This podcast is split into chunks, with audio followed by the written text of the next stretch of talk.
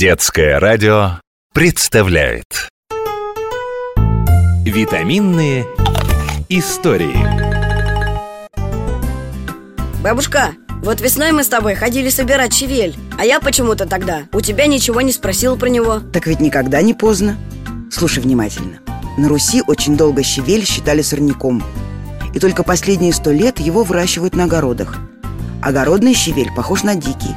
Только его листья крупнее и сочнее. Бабушка, а щавель ведь только для салатов нужен. Нет, конечно.